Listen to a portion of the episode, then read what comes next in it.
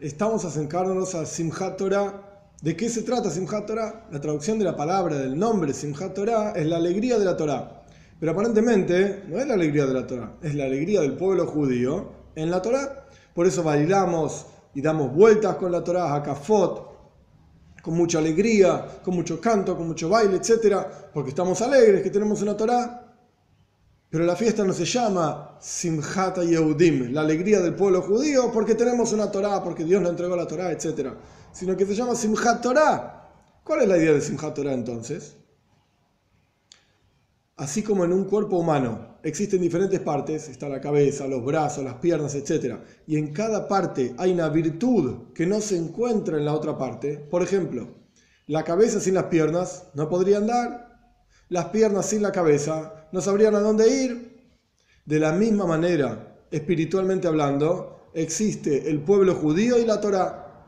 La Torah es como si fuese la cabeza y el pueblo judío somos como las piernas nosotros a través del estudio de Torah proyectamos la energía que contiene la Torah a este mundo. ¿Qué energía contiene la Torah?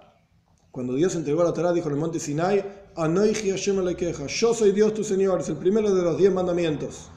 La palabra Noiji, dice el Talmud, es un acróstico de Anna Nafshik Sabis y Hobis. Yo mismo, dice Dios, me entregué en ese escrito. Quiere decir que la energía contenida en la Torah es la esencia misma de Dios. Cuando el pueblo judío estudia Torah aquí abajo, proyectamos la esencia misma de Dios. Pero esa esencia se proyecta al nivel del intelecto que estudia la Torah. Pero no llega hasta las piernas que estudian la Torah. No llega hasta los niveles más bajos de la existencia de la persona. Por eso en Simchat Torah no abrimos una Torah y nos ponemos a estudiar. Porque si nosotros estudiásemos Torah en Simchat Torah, es decir, si la festividad, si la fiesta, la forma de festejar esa fiesta, fuese estudiando específicamente la noche de Simchat Torah, nos sentamos a estudiar, eso significaría que proyectamos la energía de Dios hasta el intelecto. Dicho de otra manera, así como hay gente más inteligente y gente menos inteligente, si nosotros abrimos un Sefer Torah y nos ponemos a estudiar en la noche de Simchat Torah, lo que simbolizamos es, somos todos diferentes.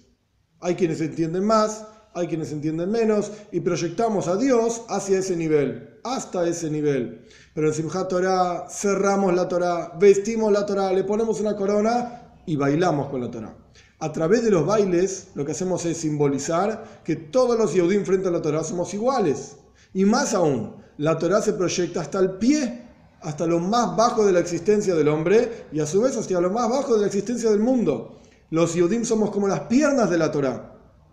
Y esto es lo que quiere decir Simchat Torah. Esta es la alegría de la Torah, que nosotros como pueblo judío la apreciamos, la adoramos y bailamos con ella. Es decir, estamos contentos que somos Yehudim, estamos contentos que tenemos una Torah y proyectamos la energía de la Torah hasta lo más bajo de la creación. Y esto es lo que quiere decir el versículo,